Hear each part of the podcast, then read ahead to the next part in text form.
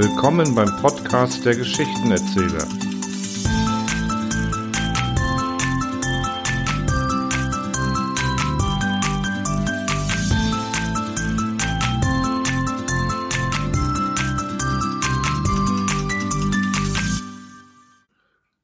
Krankenhäuser. Allein dieser permanente, penetrante Geruch, die Geräusche, die Ansicht der Leidenden und Kranken, all das kann einen wachen und empathischen Geist erst recht krank machen. Ja, sogar fast in den Irrsinn treiben. Wie Gustav Meiring damit umgeht, erfahrt ihr in der nächsten Geschichte. Gustav Meiring, krank. Der Gesellschaftsraum des Sanatoriums war stark besucht, wie immer, und alles saß still und wartete auf die Gesundheit.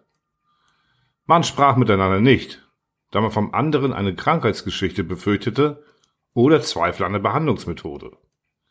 Es war unsagbar öde und langweilig. Und die faden deutschen Sinnsprüche, mit schwarzen Glanzbuchstaben auf weiße Kartons gepappt, wirkten wie ein Brechreiz. An einem Tische, mir gegenüber, saß ein kleiner Junge, den ich beständig ansah, weil ich sonst meinen Kopf in eine noch unbequemere Lage hätte bringen müssen. Geschmacklos angezogen sah er unendlich stupide aus mit seiner niedrigen Stirn. An seinem Samtärmeln und Hosen hatte die Mutter weiße Spitzenbesätze befestigt. Auf uns allen lastete die Zeit. Sog uns aus wie ein Polyp. Ich hätte mich nicht gewundert, wenn plötzlich diese Menschen wie ein Mann, ohne sogenannte Veranlassung, mit einem Wutgeheul aufgesprungen wären und alles, Tische, Fenster, Lampen, in Raserei zertrümmert hätten. Warum ich nicht selbst so handelte, war mir eigentlich unverständlich.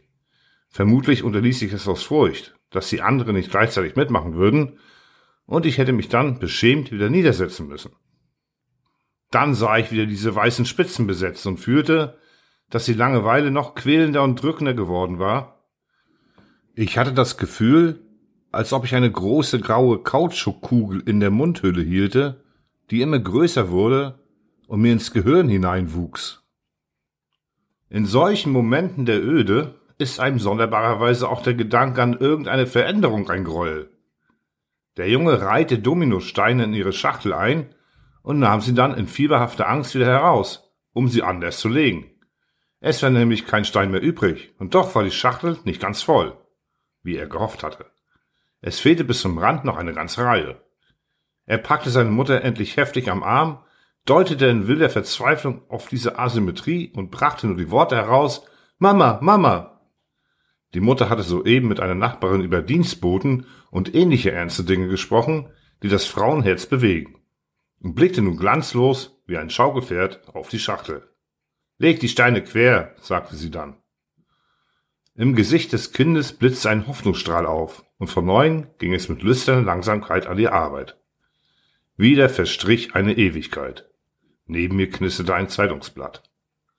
Wieder fielen mir die Sinnsprüche in die Augen, und ich fühlte mich dem Wahnsinn nahe.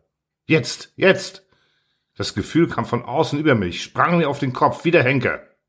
Ich starrte den Jungen an. Von ihm zog es zu mir herüber. Die Schachtel war jetzt voll. Aber ein Stein war übrig geblieben.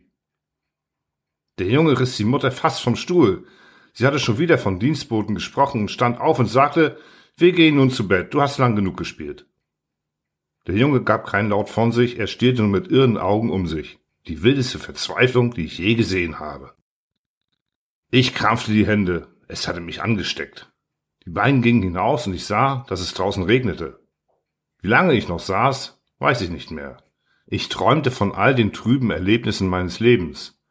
Sie sahen mit schwarzen Dominoaugen einander an, als ob sie etwas Unheimliches suchten, und ich wollte sie in einen grünen Sarg hineinreihen.